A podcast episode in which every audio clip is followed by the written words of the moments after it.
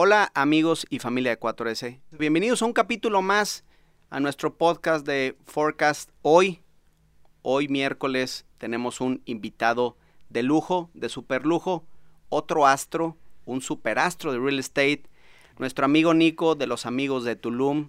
No hace falta presentación, ahorita él se va a presentar definitivamente, pero un gusto tenerte hoy aquí con nosotros, Nico. Bienvenido a 4S, bienvenido a tu casa, gracias por estar aquí.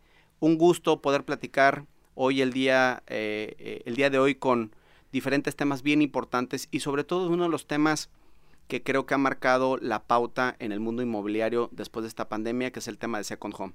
Nico, de nuevo, bienvenido, gracias por estar aquí, ¿cómo estás?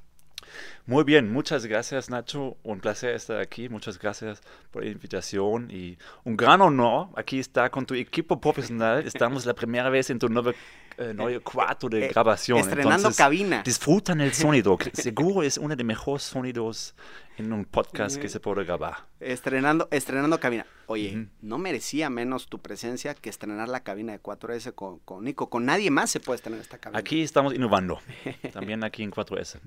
Bien, perfecto. Nico, nos escucha gente desde México, en toda Latinoamérica hasta Argentina. Eh, Nico, para los que no lo conocen, que creo que no han de ser muchos, Nico es fundador y CEO de los Amigos de Tulum, una empresa eh, de desarrollo, comercialización eh, y muy metida en el tema de desarrollo inmobiliario, especializada en Tulum.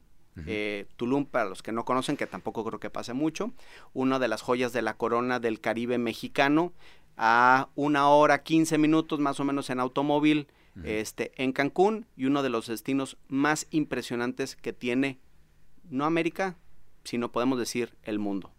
Eh, Tulum tiene eh, una belleza natural, una belleza cultural, una belleza gastronómica, una belleza eh, mujeres, personas, este, digamos que es, que es un destino bastante completo. Platícanos, Nico. primero, lo que todo el mundo se ha de preguntar, ¿de dónde es Nico? ¿Qué hace en México, Nico? Qué ¿Por qué se fue a México siendo, siendo europeo? Ahorita nos vas, no- nos vas a platicar. Platícanos algo de tu historia. Sí, gracias. Mm, A lo mejor se escuchan ya de mi dialecto. Yo soy mexicano de corazón, Bien, pero de- mi casa de origen es de Alemania. ¿ok? ¿Qué parte? Y, eh, de cerca de Frankfurt, un pueblo que nadie conoce, Kassel. Bien. Y um, sí, a mí pasó que mucha gente pasa que, viven, eh, que vienen a México. Me enamoré en este increíble país, en la gente que hacen toda la diferencia. Bien. Y aquí me dijeron, Nico, aquí tienes casa. Y dije, oh, eso nunca me dijeron. Ni mi propia casa en Alemania me dijeron, aquí tienes casa. eso- aquí me quedo.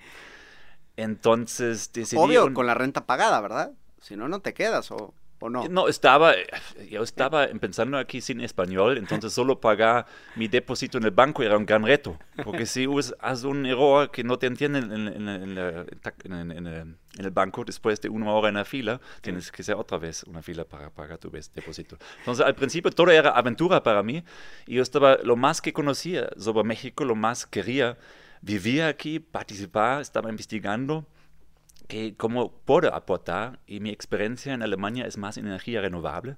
Y Ok. cuando llego a México, em, o por ejemplo, si vienes a Alemania en el día de hoy, vas a ver que casi todos los techos allá están cubiertos con paneles solares. Wow. Y en Alemania casi no hay sol. Wow. Entonces cuando yo llego a México, pensaba, no manches, qué tanto oportunidad tienen ustedes aquí. Claro. Hacer un desarrollo mucho más sustentable. Y en Tulum en especial, ok, es un puro paraíso allá, con una de las mejores playas del mundo, con sus 3.000 cenotes, parques nacionales de UNESCO. Vivir allá es un, es, es un sueño. Y vi que Tulum tiene potencial para crecimiento en el futuro, pero no vi que muchos desarrolladores están enfocados a hacer un desarrollo más sustentable. Sabiendo sobre tecnologías que aportan la sostenibilidad, pensaba, alguien debería hacer algo diferente. Nosotros empezamos a desarrollar para nosotros mismos y rentando este, este, este, primero una casa, después pequeños departamentos a turistas que vienen a Tulum y sabíamos sobre el ticket de noche ya que hay un gran potencial, porque no hubo, no, no, no hay muchas estadísticas en ese tiempo sobre este destino, pero nosotros está adentro del mercado, en una zona donde nadie estaba realmente, sabíamos, ok, este destino tiene increíble potencial que nadie sabía. Entonces Claro. tenemos a Local Insight. Y con eso crecimos mucho sin vender real estate, ni sabíamos sobre cómo funciona real estate. Pero un día hice un seminario con ustedes, los 50 errores de desarrollador, y me enteré en ese tiempo también sobre el gran potencial de la preventa. Bien. Y, eh, y, mucha gente nos preguntaron ya, ¿ustedes venden también departamentos? Y nosotros no, no, eso no vendemos. Sabíamos del rendimiento, estas máquinas de dinero no vamos a vender. Bien. Pero tenemos poco capital porque llegamos a México como mochileros. Okay.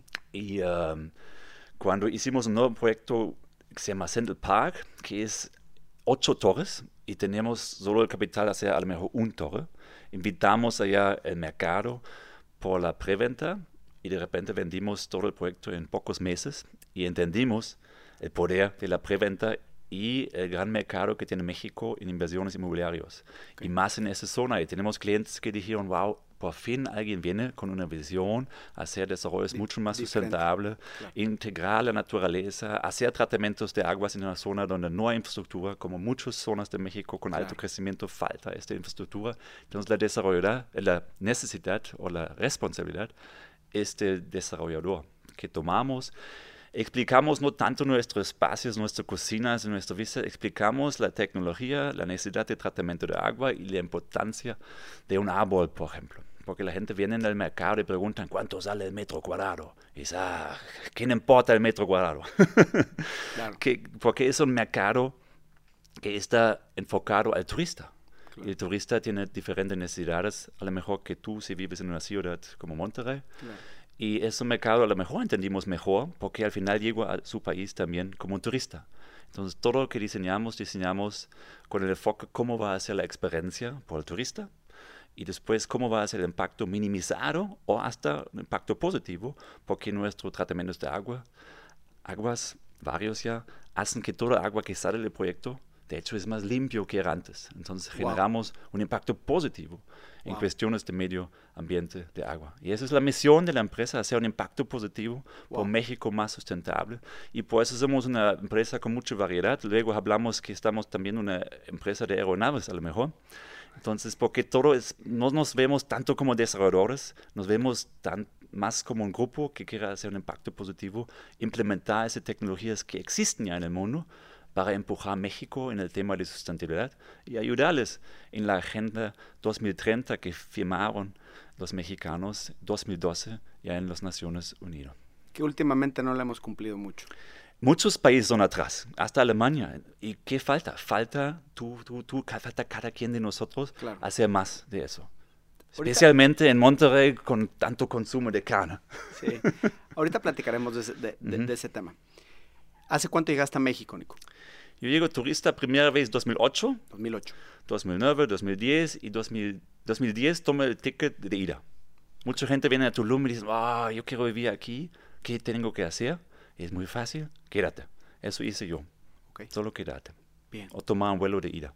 Buenísimo. Vamos a hacerte tres preguntas para que la gente te conozca desde la visión un poquito más personal. Eh, tres preguntas rápidas. Primero, ¿cuál es tu comida favorita? Antes era el hambre de pollo, pero ya estoy reduciendo ¿Ok? hasta este animal. Ahora, ahora, ahora tendrá que ser pescado, ¿no? Después de... de vivir. Pescado es un animal igual. Me encanta aquí las hamburguesas sustentables de Beyond Meat, por ejemplo. Ok. Está también invertido en la empresa y el año pasado doblaron en la bolsa. Entonces, las soluciones del futuro también son los mercados del futuro. Bien. La experiencia más divertida tuya o de tu familia. Primero, casado, soltero, hijos. Nada, soltero. Nada, soltero. Bien. Estoy bien. casado con la empresa. Bien, las mujeres del real estate que estén por ahí, este, tenemos aquí un candidato fuerte. ¿eh? Mm. la experiencia más divertida de tu vida. La experiencia, uh, no es una, creo. Yo diría a muchos, los últimos 10 años eran los mejores años de mi vida. Y eso Bien. es aquí en México. Entonces yo he vivido muchísimas experiencias que ni me imaginaba antes Ok. aquí en este país. Entonces puedo hablar horas sobre eso. De Bien. hecho, escribimos un libro sobre eso. Bien, buenísimo. Amazon. Eh, ¿En dónde, si tuvieras que escoger algún lugar hoy en día para retirarte eh, el día de mañana, cuál Es sería? ¿Seguirías, seguirías No, todo lo Tulum? que hacemos es de hecho, por eso desarrollamos en ningún otro lado. Estamos Tulum, amamos este lugar, vivimos Bien. allá y todo lo que nos interesa ahorita es Tu- Tulum y me veo allá por, por toda mi vida. Bien, buenísimo. Increíble, increíble la historia. No hay mejor lugar, creo. Si tienes a alguien, avísame.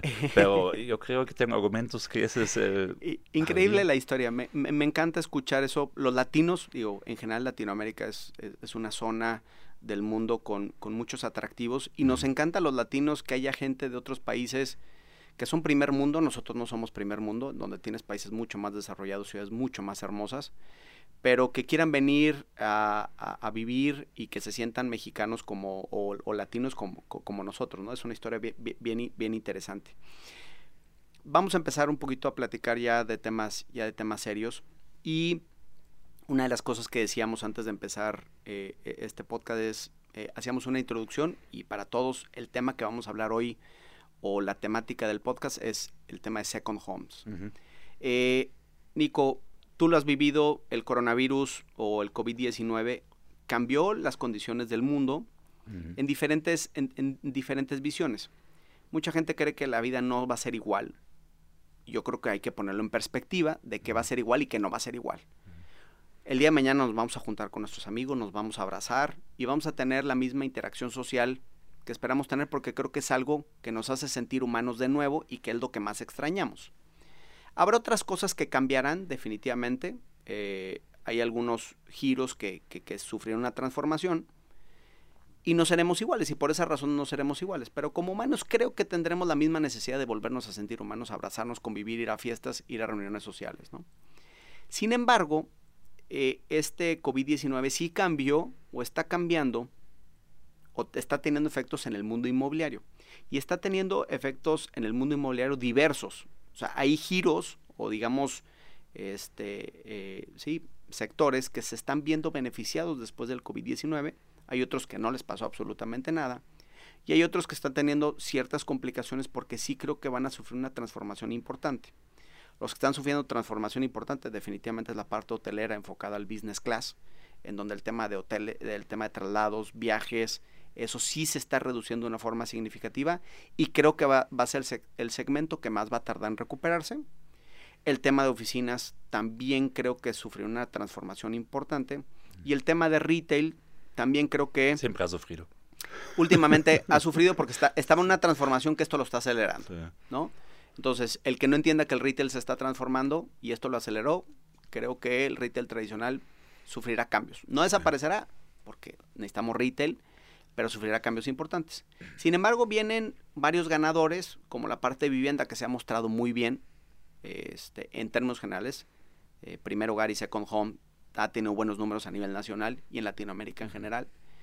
Eh, el tema industrial, obviamente, eh, pero hablemos de lo que lo que vamos a hablar hoy en día, que es el tema de, Second Home. Y pongamos en perspectiva y tomamos el ejemplo de, de, la Riviera Maya, porque la Riviera Maya en conjunto creo que merece el análisis completo. Pongamos en, perspectiva el siguiente contexto. Es, estábamos en plena pandemia, la gente no podía viajar, el turismo iba en, iba en caída libre, ¿por qué? Porque la gente no podía viajar a estos destinos. Muchos hoteles cerraron las puertas porque tenían ocupaciones de abajo del 30%, 20%, decidieron cerrar. Y la gran mayoría de los hoteles duplicó esta estrategia, no nada más en Riviera Maya, sino en diferentes destinos, porque preferían cerrar a estar incurriendo en costos. Cuando tienes una crisis de esta magnitud y una economía depende tanto del sector servicios turístico como es la Riviera Maya, tú pensarías que todos los efectos económicos que tuviera esta región serían catastróficos, que fueron fuertes y eso obviamente arrasa con todos los sectores. Y uno de los sectores que siempre hemos dicho que se ve más afectado después de una crisis económica provocado por una pandemia, definitivamente, es el mundo inmobiliario. Sin embargo, en esta pandemia, el tema específicamente de vivienda, second homes, en estos destinos, sí bajó en comparación de 2019, que fue un año buenísimo en ventas, pero tampoco decreció a los niveles que decrecieron otras industrias o hasta la misma, hasta la misma parte hotelera. Obviamente hay una lectura natural, que ahorita tú me platicarás más a fondo, en donde pues es evidente que la parte de vivienda se mantuvo porque hay gente que no podía ir a los hoteles, pero sí se quería ir a vivir a estos lugares, porque el tema de second home o hacer tu, tu Ya, ya no hacerlo second home, sino hacerlo tu primer hogar. O sea, oye, ya no necesito estar en Monterrey, ya no necesito estar en Bogotá, ya no necesito estar en, Santiago de Chile, ya no necesito estar en la ciudad de Panamá. Puedo estar en un lugar donde no tengo tráfico, donde no tengo ruido, donde es mucho más bonito y puedo seguir trabajando. Y las mañanas me puedo ir al mar y en las madrugadas me voy al mar, en las mañanas me pongo a trabajar y en la tarde hago lo que yo quiero porque ya no tengo que estar ni en el tráfico y ya no tengo que estar sufriendo lo que hace, lo que hace una ciudad. Esa es una lectura como muy preliminar eh, de, lo que está pasando, pero que tiene mucho sustento porque de cierta forma pues, los hoteles cerraron, no había turismo y pues ¿qué pasa? Pero sí hay gente que quiere vivir en esta parte. ¿Qué es lo que está pasando, Nico? O sea, ¿cómo ves eh, eh, esta tendencia? ¿Cómo ves el mercado? ¿Lo que estamos planteando ahorita tiene sentido, no tiene sentido? ¿Cómo, lo ves? Y más adelante también que me digas, pues que es, o sea, es, es un, una tendencia a largo plazo, a corto plazo, va a cambiar, no va a cambiar, ¿qué opinas? Sí. En general creo es importante entender que vivimos en tiempos donde la tecnología crece exponencial. Y somos humanos, estamos acostumbrados a pensar lineal. Por eso mucha gente cuesta entender qué está pasando. Claro. Y la pandemia, como dijimos antes, acelera muchos procesos que a lo mejor estaban ya moviéndose, pero ahorita con más felicidad. Yo puedo hablar, yo no soy en retail o algo y puedo hablar más solo todo, sobre Tulum, pero algunas cosas globales están reflectando también en este mercado, como, como el coworking o el, el second home. El second home es interesante. Yo creo el second home va a desa, desaparecer okay. y va a convertirse el primer home. First home. Ya, yeah, porque comprar casas no tiene sentido, nunca ha tenido. Yo estoy muy conectado a la generación milenio y hasta Z ahorita, que tienen más, son más jóvenes, tienen más rápido dinero. Y uh, yo soy un ejemplo de eso. Yo no tengo un second home. Yo tengo un home en Tulum y la mitad del año estoy viajando y rento esta primera casa mío. Okay. Y casi todo el tiempo que estoy viajando, gano más dinero con mi primer home está afuera de este, en la casa. O sea, las vacaciones salen gratis. Sí, las vacaciones siempre es más barato para mí estar viajando. Aquí cobran la mitad que en Tulum. Entonces es muy interesante la perspectiva y mucha gente se dan cuenta de eso. Si tienen una inversión o la gente que compra en primera casa, nunca piensan que hacen por inversión, pero normalmente siempre es un mal negocio. Bien. Vivir en tu, en tu activo. Eso ya no es un activo, es un consumo. Es un tema romántico. Sí, es algo cultural empujado sobre los bancos. Los bancos quieren que tomas crédito, pero ¿para qué? Claro. Entonces, cómprate un coche o en casa. Y ahí está, eh, Infonavit es para mí como un buen ejemplo, como no debes hacerlo. Entonces, first home para mí es, second home, nah. Creo la gente van a invertir menos, menos en coches, menos y menos en su propia casa. Van a invertir en real estate porque eso tiene sentido, pero en zonas con altamente rendimiento. No inviertas en la casa donde vives, invierte en la casa que te da rendimiento o en objeto. Ver, vamos a poner en perspectiva. Uh -huh. Lo que tú dices es, va, vamos a poner, tienes 250 mil dólares, uh -huh. no te compres una casa en Monterrey, no. cómprate una casa en Tulum, la rentas, la, la, la pones en, en, el mercado, la rentas en Airbnb, lo que sea, y rentas una casa en Monterrey. Exacto, Eso es lo que tienes que hacer. Porque la vida, ahorita todos que no querían creerlo, lo viven. La vida cambia. Tú estás hoy aquí, mañana vives allá, pero tu créditos de la casa pagas por 30 años. Totalmente. Entonces, ¿quién puede prognosticar su propia vida ahorita hacía 30 años? Eso claro. siempre es este pasado.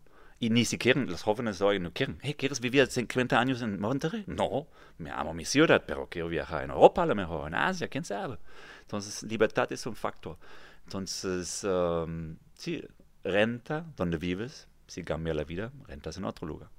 Y si quieres invertir en real estate, invierte en un, en un lugar. Ahorita Tulum es definitivamente uno de los mejores lugares del mundo. Pero en 10, 20 años a lo mejor cambia. Cambias tu inversión, lo que sea. Pero es muy importante, creo, entender a Tulum uh, como un destino de inversión. Okay. Si quieres no invertir, haz vacaciones, está bonito también. Esta inversión para tus claro. bienes también viene tiene un ROI que ni puedes poner una, una cifra. Pero sí, eso recomiendo no invertir donde tú vives. Por eso creo que el segundo home se convierte poco a poco en el, en el first home. Entonces, first home ya no existe. Entonces sí estamos viendo, o sea, lo que tú dices, sí est estamos viendo una evolución, ¿no? Uh -huh. O sea, la gente dice, oye, ¿para qué me quedo en Monterrey? ¿O para qué me quedo? Eh, quitemos Monterrey o México o Guadalajara, que son ciudades que te ofrecen algo como ciudad, ¿no? O sea, son ciudades mucho más completas. El destino es global. Tengo gente de Estados Unidos, de Estados Unidos que dicen, no quiero comprar en el mercado de Estados Unidos que está súper alto ahorita. Mejor me compro en Tulum y veo los retornos. Entiendo el, mercado porque son turistas. Claro. Y um, es, mejor inversión. Los destinos turísticos o este producto que todavía se cataloga como Second Home, eh, ¿ves un crecimiento acelerado en los próximos 10 años? En Tulum sí. En Tulum sí. Yo sé que hay muchos uh, hacen timeshare o algo, eso creo debería acabar. Eso debería de acabar. Pero um, eh, inversión como en Tulum vamos a ver en muchos lados del mundo. A lo mejor diferentes formas de invertir, crowdfunding, que ya ni compras, porque el proceso todavía para muchos que ni tienen experiencia es lleno de fricción. Entonces tienes que hacer, uh, contratar a un notario, escriturar, tienes que pagar tu mantenimiento, tienes que ir a juntas de asamblea. Entonces la gente en el futuro, ya muchos quieren solo invertir y después quiero ver mi rendimiento y quiero que dejamos, me dejaron en paz. Y eso tratamos de ofrecer en los amigos Tulum, hacer el proceso lo más sencillo posible por la gente que quiere invertir en real estate en Tulum. Hay un tema que, que me gustaría tocar, este, entendiendo esta evolución que me parece súper interesante. Y ahorita tú decías, y yo, yo, te preguntaba, oye, ¿cómo ves el, el mercado second home para los próximos 10 años? Me dices, en Tulum muy bien. La pregunta puntual es, ¿qué está haciendo Tulum bien? Que tú ves un potencial de 10 años. ¿Qué otros destinos deberían de copiar? ¿Por qué? Yo, vas a diferentes destinos eh, en, Latinoamérica y haz de cuenta que ves como dos lados opuestos, ¿no? Hay destinos que vienen en una decadencia eh, brutal, como podemos agarrar el ejemplo de Acapulco en México, en donde es un destino en decadencia, en donde no hay una oferta nueva, adecuada, que, venga creciendo, o, la, o, así se percibe, o destinos que vienen como muy atrasados, como puede ser Mazatlán, eh, o destinos que están haciendo las cosas muy, muy bien, como creo que Riviera Maya en general está haciendo las cosas bien, con algunas cosas que creo que hay que mejorar. Eh, puntualmente creo que Playa del Carmen tendrá que mejorar algunos elementos, pero también ves la parte del destino de Riviera Nayarita, tomando desde Vallarta hasta Sayulita, que también creo que está haciendo las cosas bien y está teniendo un empuje este, importante y se ve reflejado en el mundo inmobiliario. La pregunta aquí es, ¿qué tiene que ser un destino turístico o cuáles son los elementos que se deben de tomar en cuenta para que realmente este destino tenga pues esta, esta atracción tan importante en donde pues siempre seas un destino de moda y no de repente vengas a la baja? ¿Qué, qué, qué opinas tú? Y, y, y, otra pregunta también, eso es, el, los desarrolladores o toda la gente que está enfocada en real estate, que es una parte bien importante, debe estar trabajando en conjunto con, este, con el gobierno para, para ver eso, que creo que es uno de los errores que, que traen otros destinos. ¿Qué opinas? Ya, Tulum tiene muchos beneficios a su favor. Es interesante porque hay destinos mundiales que tienen un presupuesto de marketing para posicionarse y Tulum nunca tenía eso y nadie tenía Tulum por eso en la vista, porque pensaban ese crecimiento que tiene Tulum va a mucho, mucho más tarde en el futuro. Tulum es auténtico, tiene muchos recursos naturales y es auténtico. Y eso descubrió una gente que estaba cansada de un turismo que se convierte en una industria. Entonces, si voy a Cancún, puedo también ir a Varadero o puedo ir a Punta Cana. Son destinos donde las mismas cadenas internacionales están operando y dan la misma experiencia. Y regresas a tu destino y dices, estuve apenas en este hotel. Y la gente dice, ok, ¿qué tal la comida? Bien, ok. Pero no y regresas y estás eh, teniendo, no tenías una experiencia. No tienes el sabor.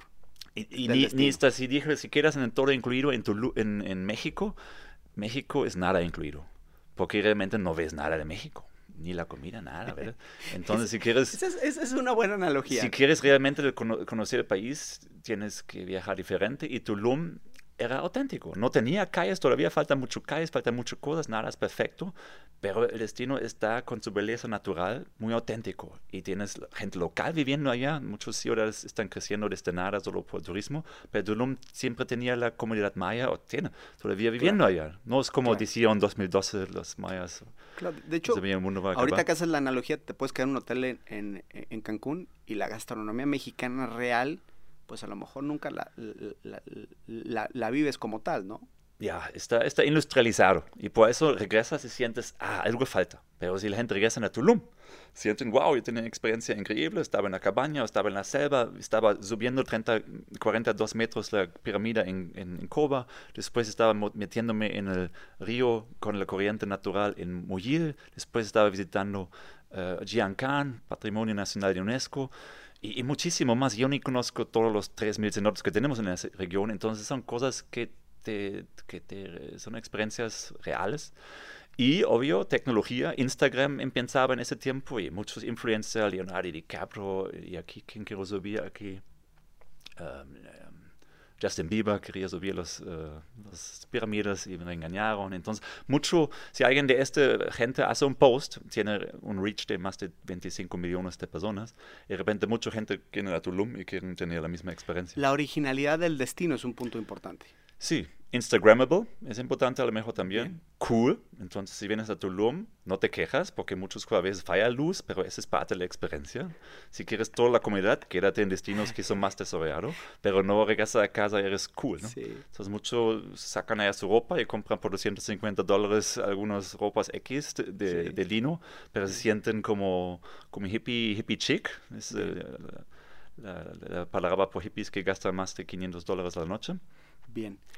Y en, eso es la combinación muy único. Por eso es difícil de, de, decir eso tienen que hacer otros destinos, porque la autenticidad es difícil de copiar y eso es el gran o sea, beneficio de todo. Tienes que hacerlo auténtico, se uh -huh. tiene que ver auténtico, ¿no? Y tiene que rescatar ese, ese sabor eh, local que creo que las grandes cadenas hoteleras no logran tener tienen su propio mercado. Estamos resistentes, en, los jóvenes todavía somos resistentes todavía, me considero, um, resistentes contra marketing. ¿no? Notamos si alguien quiere vendernos un destino o si alguien realmente recomienda un destino. Y todo esto, la mitad de amigos, me imagino, pone en su Facebook e Instagram cuando estuve en Tulum qué padre es. Claro. Y eso termina también ir a ese destino. Digamos que Tulum no, para nada lo, lo podemos considerar como un destino todavía maduro porque no. todavía tiene un potencial gigantesco uh -huh. y de hecho en infraestructura tiene unos retos importantes, ¿no? Que Muy creo bien. que es uno, es uno de los temas que ahorita vamos a platicar. Eh, siendo un destino que todavía no está maduro, con, mucho, con muchas carencias todavía, con un concepto auténtico, con un tema de playa que creo que eh, eh, es impresionante, la parte gastronómica también es, y, y, bueno, de lo mejor que hay en México, y la parte cultural, bueno, pues tienes las ruinas, eh, una de las, de, de, ahí al lado tiene la, las ruinas de Tulum, que es de lo más bonito que, que, existe. Eso lo entendemos, eso está claro, pero ¿cuáles son los retos para un destino como Tulum? Infraestructura es un gran punto. Muchos vienen a Tulum y dicen, a mí, inversionistas míos también, porque no hay calles aquí. Dice, mira, hay que invertir ahorita. Cuando hay calles, plusvalía está más arriba. Claro. Y hay que, juz, hay que um, um, juzgar diferente Tulum, porque Tulum tiene 12 años como municipio. Mi pueblo en Alemania tiene 1500 años. Entonces, este pueblo está mucho más maduro y tiene toda la infraestructura. Pero en Tulum hubo nada hace 12 años. Entonces, obvio, los gobiernos no tenían el presupuesto ya listo para hacer una infraestructura perfecta por esa demanda turística que tiene Tulum en el día de hoy. Bien. Todo viene y México tiene una increíble dinámica. Y si vienen europeos, siempre le explico. Dice, mira, este pueblo crecía desde nada en tan pocos años. Entonces, claro. tener paciencia con eso. Y el sector privado está, está, um, está en responsabilidad con nuestro proyecto 101 ahorita, se llama 101 Park porque estamos parte de 101 hectáreas que todo desarrollamos en, en, con Roberto Keller allá en una manera privada.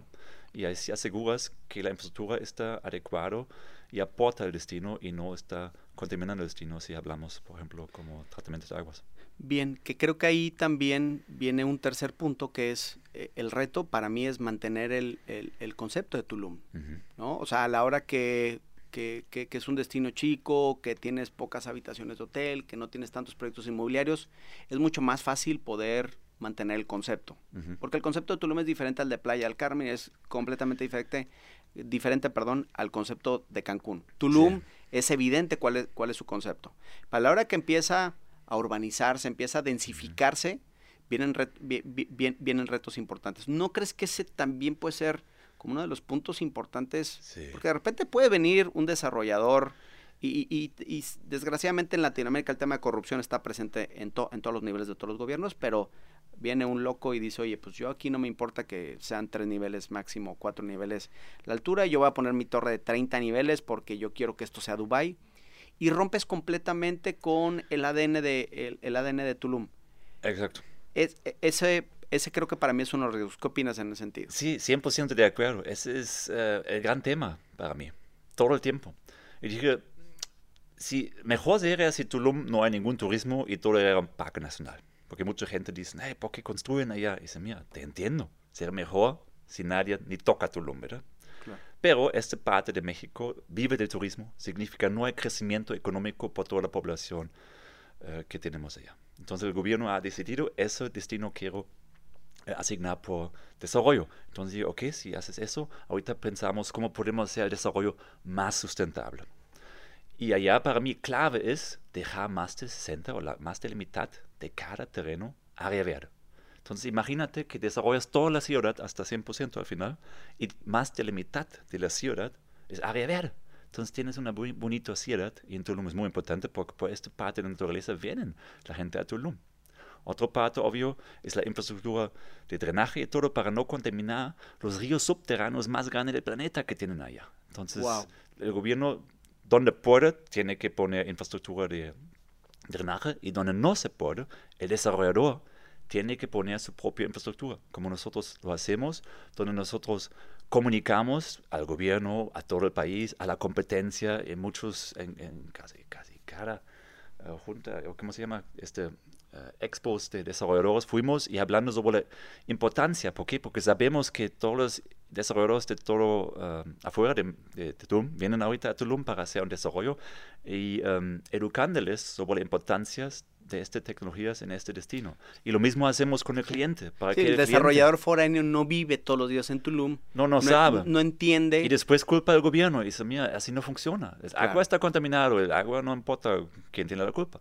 Entonces también sensibilizamos el, el cliente, educamos al cliente para que él pueda hacer una decisión a base de informaciones que son importantes por el destino. Dice, pregunta dónde va tu agua, por ejemplo. Pregunta cuánto área verde tienes en el proyecto. ¿No, no, no crees que, o sea, entendiendo, y también me pongo los zapatos del desarrollador eh, o en la posición del desarrollador eh, foráneo, y a veces no es que no importe, sino a veces no sabes, ¿no? Oye, pues ¿qué hago? Pues me conecto donde puedo y fin de la historia.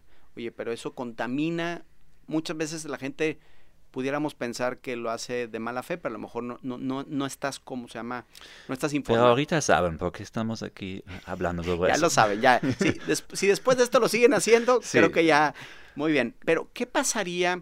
¿No crees que sería importante que el gobierno pudiera trabajar con ciertas regulaciones que pudieran. O sea, la infraestructura es cara, ¿no? Y siempre lo hemos, siempre lo hemos dicho, y aquí eh, en 4S siempre hemos hablado del tema de, de la extensión de las ciudades y el costo que conlleva extender ciudades. Mm. La redensificación y la regeneración de espacios es, es mucho más económico.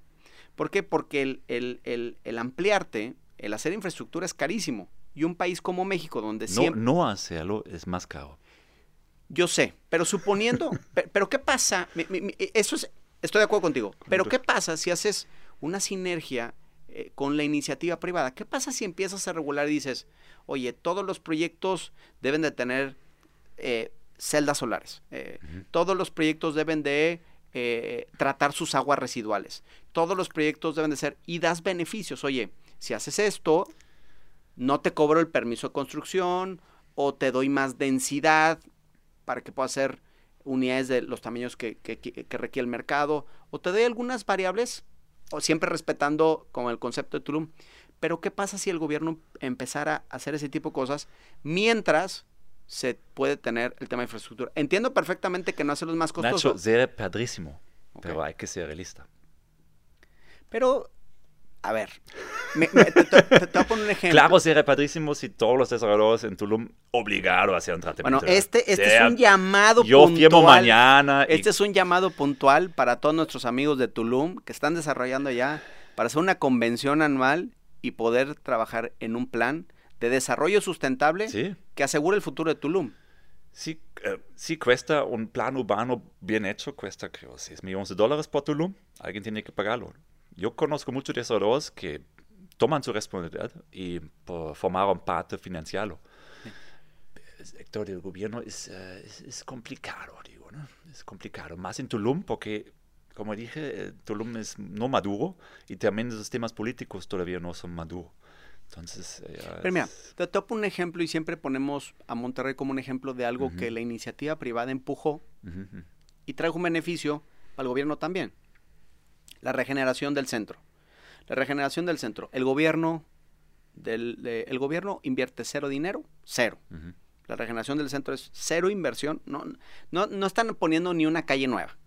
Y el centro se está regenerando por medio de regulaciones. ¿Qué pasó? La regulación promueve que el desarrollo inmobiliario, proyecto por proyecto, vaya avanzando. Te pongo el otro ejemplo.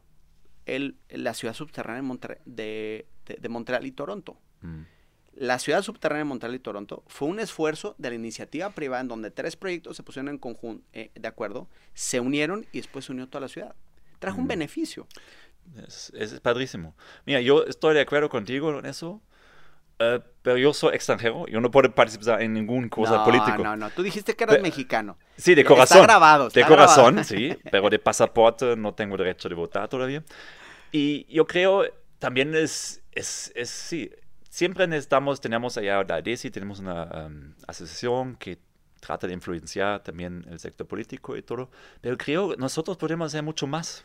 Nosotros podemos tomar responsabilidad ya y podemos, las leyes existen, deberías tener 60% área verde en tu terreno, pero como dijiste, la gente puede respetar o no, eso es muy flexible, puedes organizarlo. Y nosotros promovemos al cliente que tiene lo más poder en el- todo este juego, no son los desarrolladores ni es el gobierno, es el cliente, porque él decide Claro. con su dinero. Claro. Y um, cuando nosotros empezamos desde nada y cuando nosotros crecimos y tenemos eh, mucho um, éxito comercial también, todos los desarrolladores vieron qué hacemos nosotros y descubrieron que tenemos uno de los sistemas solares más avanzados del mundo, que tenemos tecnología que aporta la sostenibilidad y pensaron ellos mismos, mismos también cómo pueden poner eso en sus proyectos. Y allá, allá me siento que puedo hacer un gran cambio, porque ahí estás muy cerca al cliente que hace la decisión Claro. por el crecimiento de, de Tulum. Y ahorita vemos que varios proyectos se adoptan am, también a este esquema que es beneficiando por Claro, claro. y el mercado, porque al final dijimos, el, el- el cliente quiere también sustentabilidad en el futuro. Él pregunta más y más y más, como, ¿qué tecnologías sustentables que tienen aquí? Si no tienes paneles solares, estás ya como eh, muy old school, ¿no? Claro. Más como yo alemán, en- aquí hay tanto sol, me duele cada nave industrial que veo en Monterrey que no tiene paneles solares, tanta energía que, que no aprovechan, ¿verdad? Totalmente. Entonces en Tulum nosotros enseñamos que aunque somos una desarrolladora, producimos, por ejemplo, más energía renovable que toda la Comisión Federal de Electricidad en todo el estado de Quintana Roo. Entonces Wow. tú puedes hacer muchas Wow, cosas. Increíble ese dato, ¿eh? Increíble. Tú puedes hacer muchas cosas y sí, sería maravilloso si el gobierno apoya mucho y ojalá lo hacen más y más y más. Estoy también en, en prácticas, pero mientras podemos hacer algo también, pues si no eh, llegamos al mismo punto como muchos, ya yo quería algo hacer, pero el gobierno no me ayuda, entonces ahí no hago nada. Y eso, eso será a largo plazo más caro. Si todos los árboles están quitados, si toda el agua está Totalmente. contaminado, estos costos ni por es- esos son infinitos. Totalmente. Platicando y, y- y analizando lo, lo- lo que me dices, para nosotros eh, como tiempo, Ya, muchos destinos han ¿Qué- muerto quiere- ahorita. ¿quieres retomar esa?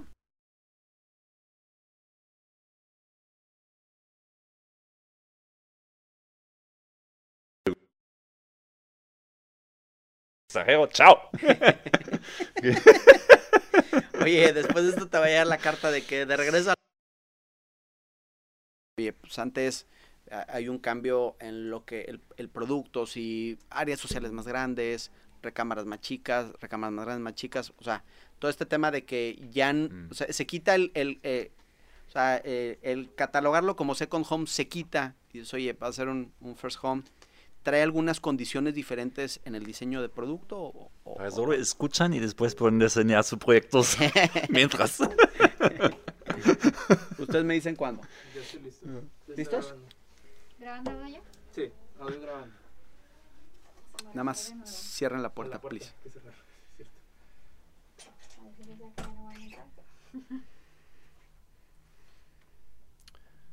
Nacho, Nico, la segunda. La segunda. Están pasando eh, personas, si quieren, démosle más cinco minutos a que terminen de pasar los que Ok. están llegando, para que nos escuchen en... Wow. Ok. Está bien. ¿Saben qué? Dejen, Que no aprovecho, voy rápido al baño. ¿Quieres ir al baño? Adelante. No sí, está bien. quieren. Fischer, Fritz, Fisch, Fritz, Fischer. 10, 15 minutos más. Más o Ah, está perfecto entonces. Como quiero ahorita ya va video. La clásica vez es que no voy a salir. Ah, sí. Ah, no va a salir. ¿O va a salir? ¿O quién? Sí, pásamela si quieres. Muchas gracias. Ok, audio ya está. Audio corriendo. Listo. 1, 2, 3, 1, 2, 3. Retomamos. Eh, Nico, eh, sigamos platicando porque para nosotros es importante, eh, y ahorita hablamos de, todos los retos que tiene Tulum, pero nos quedamos con un tema, con un tema pendiente. ¿Por qué ves que Tulum va a seguir siendo un destino importante en los próximos 10 años? Ya por los, por los eh, recursos naturales únicos, ya plano, pleno. Pero el tema era como, porque ahorita en la pandemia muchos destinos, toda Europa, por ejemplo, está muerto. ¿no? No hay- ni hay restaurantes están abiertos. Y Tulum y la Riviera Maya, toda la Riviera Maya, de hecho, tiene un, un boom, creo, como nunca. En, la ocupación ahorita en Tulum está al 100%. 100%. Sí, Wow. estamos llenos. Por eso me fui. Para rentar mi casa.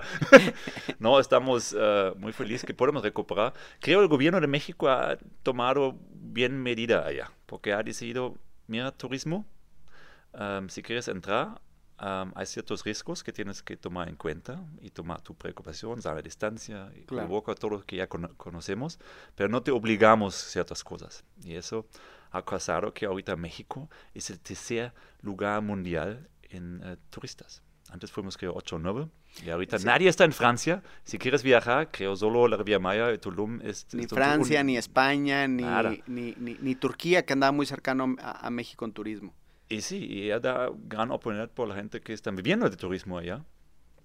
Y por eso vemos este boom ya tan rápido ahorita. Y creo es un buen ejemplo por las inversiones en un mercado turístico. Está muy volátil. Entonces, cualquier cosa que pasa en el mundo, allá tenemos Zika, un día tenemos eh, seaweed, em, sargazo, ahorita tenemos COVID, rápido reacciona por abajo, pero rápido recupera también. Y eso vemos ahorita con COVID. Mucha gente está en sus lockdowns todavía y Tulum está con ocupación alta y todo está abierto y la gente hace um, bien negocio, están recuperando el año pasado. Entonces es la fuerza también del mercado turístico. Hoy tenemos, si no hay COVID, tenemos casi un billón de personas viajando en el mundo. Hace 50 años fuimos solo 20 millones.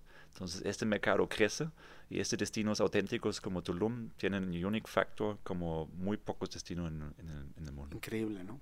Increíble. Por eso veo creciendo eso por 10 años más, Eh, mínimo. Va- va- vamos a otro tema y, y- y giremos un poquito la conversación. Ya hablamos de- del destino, de, de- de, digamos que todos los factores macro que, que- que impactan, pero ahora vámonos, ya hagamos un deep down mucho más específico al tema de, de- de- proyectos y desarrollo inmobiliario, que creo que es importante para la gente que nos, que nos escucha.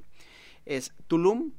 Es un destino que tiene una cantidad de proyectos importantes, cercana a los 200 proyectos que compiten de tú a tú. Si bien muchos de esos proyectos son de 3, 4 unidades, otros más grandes de 70, 80, algunos más de 100 unidades. Eh, al final si sumas la cantidad de unidades no, no, no es tanta como pareciera, pero al final estás compitiendo con 200 oportunidades o ventanas abiertas para un cliente. Cuando tienes tantas opciones, tantos proyectos, eh, la decisión de compra para el cliente se vuelve eh, pues un poco, un, un poco complicada. Y creo que ahí ustedes han hecho una muy buena labor porque entienden que el producto diferenciado y el producto con innovación, porque como tú dices, yo ya no le enseño, yo ya no le platico de la sala del comedor, yo le platico de los elementos diferentes. Eso lo vemos en, en ustedes como empresa como muy marcado. ¿Qué me puedes platicar de eso? O sea, ¿qué, qué, ¿cuál es el ADN de la empresa? Eh, ¿Tienen alguna como eh, sello de la marca? Oye, todos mis proyectos deben tener estos tres elementos, esto es lo que me diferencia.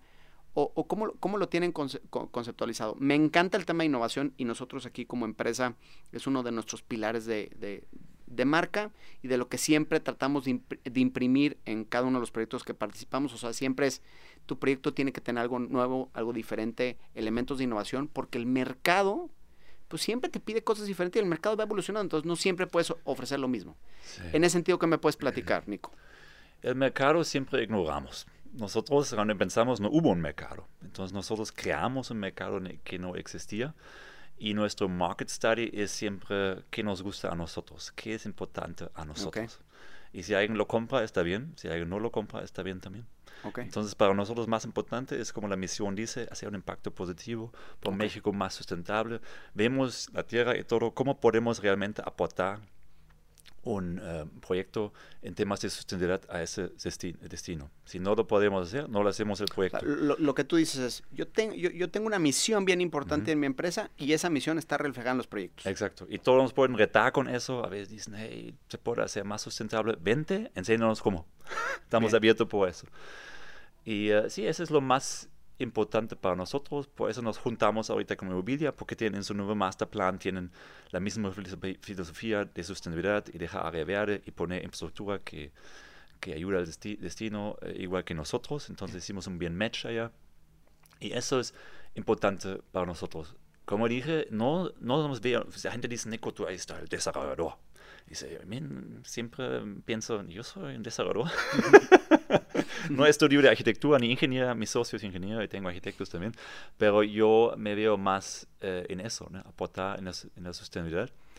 Y eh, eso es importante para nosotros. Y ex- explicamos, y como dije, ni era el plan crecer tanto. Explicamos qué qué hacemos diferente, qué es importante para nosotros. Bien. Y si alguien se identifica con nosotros, ahí a lo mejor podemos hacer, eh, a lo mejor está, se convierte en nuestro cliente. Y si no, está bien también. Hay muchos productos, si buscas un departamento, es definitivamente un buyer market. Y um, si quieres ignorarnos, está bien, pero creo que somos un factor muy importante por el crecimiento sustentable en Tulum y eso es lo más importante. Ese es, ese es como tu pilar pri- principal, la parte sus- de Sí, sustentabilidad. Y en cada proyecto, normalmente, un desarrollador tradicionalmente es más de números y checa si un proyecto funciona en las finanzas y si funciona, hace copy-paste, hace lo mismo otra vez. Y si ves nuestros proyectos, tenemos 12 proyectos desarrollados ahorita, creo que cualquier proyecto, cualquier cual- más proyectos que cualquier otro desarrollador. Y si ves los proyectos, son completamente únicos. Wow. Entonces ves que tenemos mucha pasión, diseñar algo completamente diferente, tratar algo nuevo y implementar siempre nuevas tecnologías. ¿no? Ahorita tenemos el primer sistema eólica vertical, vertical integrado en un proyecto. Eso nunca han hecho. Ni A ver. nosotros fuimos seguros que funciona. Ras- ráscale un poquito más a eso. Pl- Platícale a la Sí, gente. ahorita es todo audio, pero tienen que ver en la página o en nuestras redes sociales. Es un sistema vertical que produce eh, energía limpia atrás del viento, en los bajos vientos que tenemos en el Caribe, con- Ok. porque no tenemos ¿Y está viento tan- integrado en, la en- en las fachadas o, o en los- No, es un sistema, normalmente los veletas están, donde están en campos, porque te molestan, hacen ruido, hacen sombra y no quieres esto al lado de tu casa. Claro. Pero un árbol, aunque se mueve en el viento, eso quieres al lado de tu casa, Claro. porque se mueve de una manera orgánica. Y eso imita ese sistema. Es súper innovativo, viene de Inglaterra, importamos aquí en colaboración con, con mexicanos aquí. Y ahorita tenemos eso y se mueve en el viento y tú acercas y aunque estás directamente enfrente, escuchas nada. Es una revolución silencioso porque es una ergonomía que hace ningún ruido. Y eso Wow. es espectacular porque antes siempre estaba dudando cómo puedes integrar un sistema eólico en un proyecto como estás 5 o 10 metros frente de la ventana de, de- de los huéspedes Claro. o de los propietarios. Pero funciona, aporta con su diseño a la arquitectura y aporta con energía limpia al tema de sustentabilidad. Entonces es justamente que nos fascina. Por eso tenemos muchas marcas famosas como Tesla, tenemos ya una flotilla de coches eléctricos, tablas eléctricos, motos eléctricos.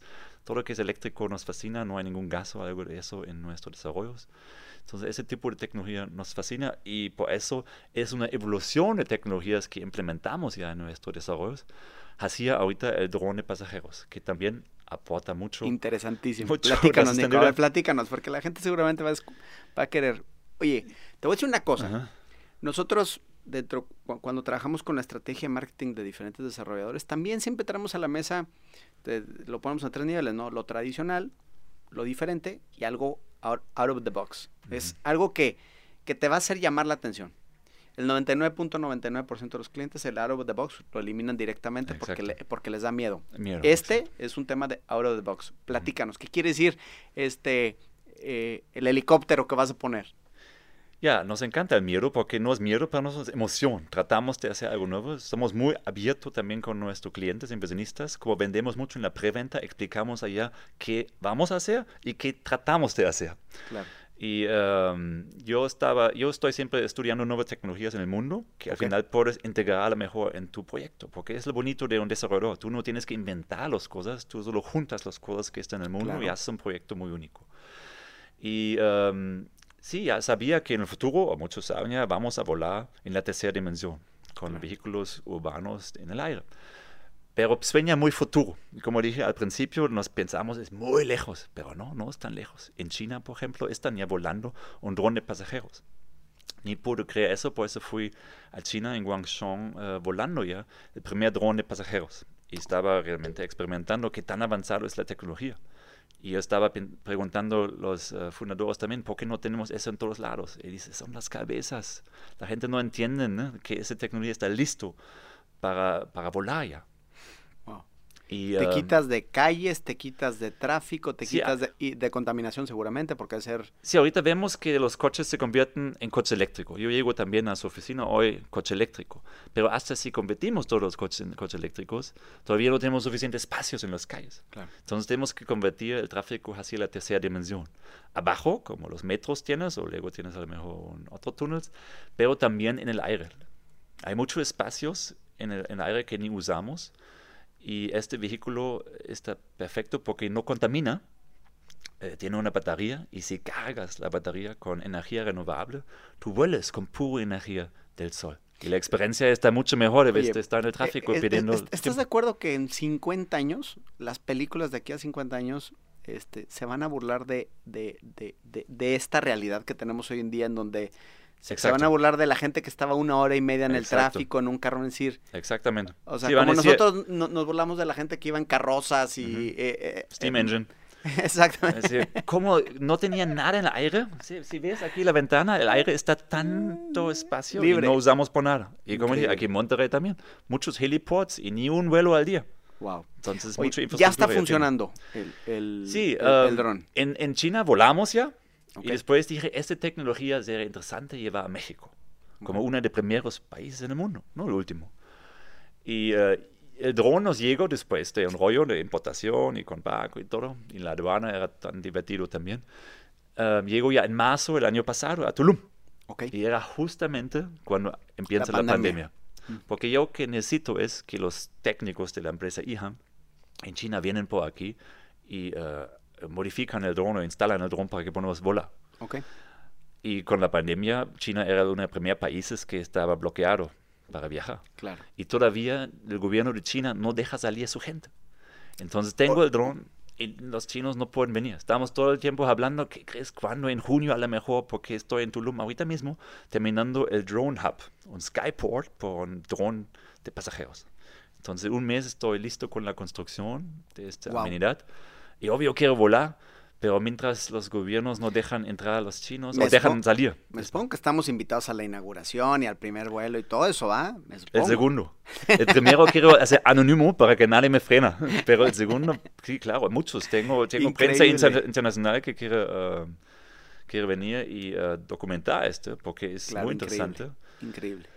Y sí, vamos a tener vuelos demostrativos al principio y cuando realmente viene un vuelo um, comercial, cuando tenemos regulación por eso, yo no sé.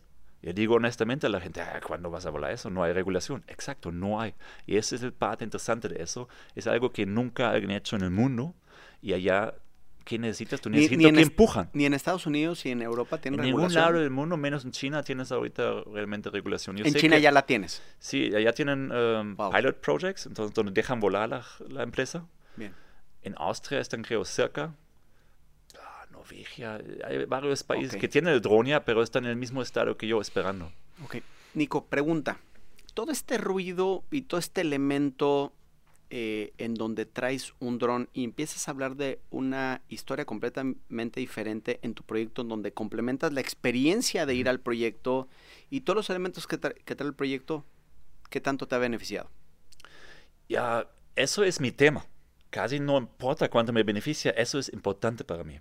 Entonces yo estaba, yo creo que si quieres em, empujar la sociedad o la humanidad o el país hacia la sustentabilidad, tienes que llegar a su corazón. Entonces si solo enseño paneles solares, no están interesante. Pero si, entre- en- eh, si enseño el sistema Smart Flower que integramos en este proyecto, que son, son paneles solares que giran con el sol y tienen un diseño espectacular, lo primero que ves es wow. Y después entiendes, ah, esos son paneles solares y producen energía por el área común ah, y con la fuerza del sol. Y así tienes la atención de la gente. Atacas el dron tema- lo mismo. La gente dice, wow, un dron de pasajeros. Y después entienden, wow, no contamina, casi no hace ruido, ah, no necesitas un piloto, puede ser un transporte para todos de nosotros en el futuro. Entonces eso es creo que la gente buscan o que ofrecemos nosotros. Si no te importas, eh, no estás, estás equivocado con nosotros. Atacas un tema que, que- que nosotros mencionamos mucho que se llama el tema de urgencia emocional, no urgencia circunstancial, porque la urgencia circunstancial es cuánto vale el metro, ¿no? Te Exacto. vas con otro factor en donde definitivamente empiezas a quitar, no, no me importa Y cuánto. eso es muy importante en el mercado como Tulum, porque el turista, todos quieren hacer dinero al final con el turista. Ese es un, ese es un mercado 100% emocional. Claro. Nadie hace vacaciones a base racionales. Bien, bien, Pura emoción, por eso es muy Bien. importante. ya. excelente. Para concluir, ¿qué aprendizaje hemos tenido en esta pandemia eh, después de 12 meses, ya casi 13 meses, eh, de que explotó una pandemia que cambió las condiciones del mundo? ¿Qué puedes concluir? ¿Qué, qué aprendió Nico estos 13 meses o qué ha aprendido o qué vio o qué nos pudiera compartir? Yo, la, la- la única constante es el cambio ¿ok? y tenemos que siempre estar preparados para un cambio.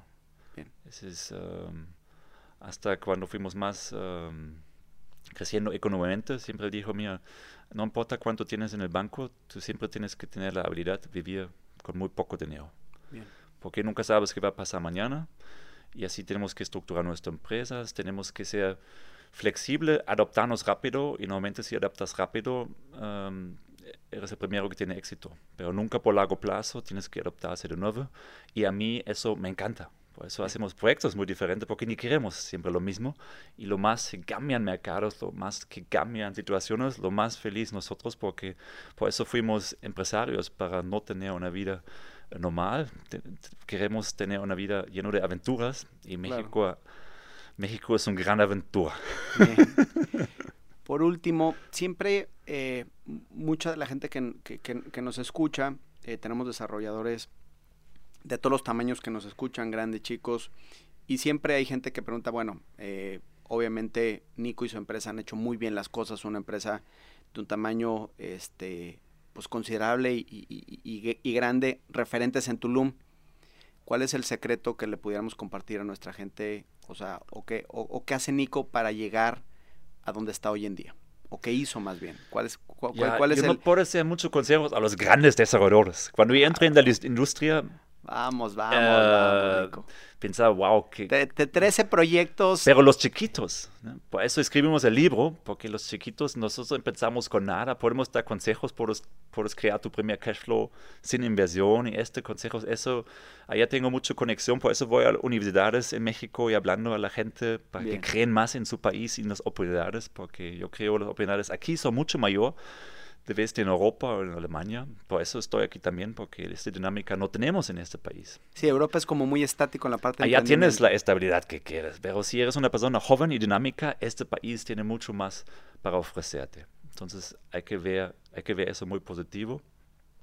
Y sí, las grandes empresas creo aprenden ahorita que tienen que ser innovativos, ¿no? Y si eso es muy grande, en tus pequeñas esquinas tienes que tener cápsulas justamente como eso y probar nuevas cosas, invitar a gente que tienen un conocimiento que a lo mejor te falta y dejarte inspirar sobre eso y experimentar nuevas cosas. Muchos proyectos nuestros no funcionaban, que no conocen el mundo tanto, que dicen, "Ah, al final cambiamos o no hacemos, pero eso es muy importante, ser abierto por el nuevo experimento, hasta en el mundo eh, inmobiliario que son, como dices, muchos tienen miedo allá porque son inversiones y tamaños muy grandes, pero yo creo que hay un grande, gran grupo de clientes potenciales que busca desarrolladores que experimentan nuevas cosas e inspiran allá un nuevo mercado. Y en zonas turísticas creo que tienes más oportunidades por eso, porque hasta el turista está inspirándose. Y Bien. Tulum tienes el beneficio que es un lugar maravilloso en México, pero ahorita tiene atención global. Entonces, si haces un impacto positivo en Tulum, tienes casi un impacto global. Y eso me hace feliz cada día que despierto aquí. Buenísimo. Perfecto. Interesantísima la plática. Eh, creo que creo que estamos aprendiendo bastante. Como coincido contigo que el mundo el mundo cambió, está cambiando y hay que seguir cambiando, ¿no? Me encanta y te felicito por ese ADN que tienen los amigos de Tulum de quiero hacer las cosas diferente, quiero hacer algo por, por, por mi ciudad, por mi destino, por, don- por donde estoy viviendo, por donde estoy haciendo cosas, con un objetivo muy claro. Y creo que eso es uno de los también de los grandes aprendizajes que tenemos hoy, que muchas de las empresas siempre les pregunto, bueno, ¿y tú qué quieres hacer? no? Porque nosotros ayudamos a muchos desarrolladores a, a tratar de ayudarles a planear el futuro, pero siempre le- la pregunta es, bueno, ¿y qué quieres hacer como desarrollador? O sea, eh, no nada más es, ya sé que quieres hacer negocio, es una consecuencia de, pero ¿cuál es tu ADN como desarrollador? Lo tienes muy bien planeado, lo tienes muy bien definido y eso creo que inspira a, a- a- a mucha gente. Te agradezco el tiempo, Nico. Muchas gracias. Gracias por estar aquí. Este, esperamos próximamente la invitación para ir a ver la inauguración del dron este, con, Con todos nuestros amigos y nuestra familia de 4S. Gracias, damos las gracias a Nico y a los amigos de Tulum por estar con nosotros. Amigos y familia 4S, gracias por escuchar un capítulo más de The Forecast, el podcast de 4S Real Estate. Les mando muchos saludos a todos, cuídense mucho y a seguir disfrutando la vida. Gracias, hasta luego. Corte.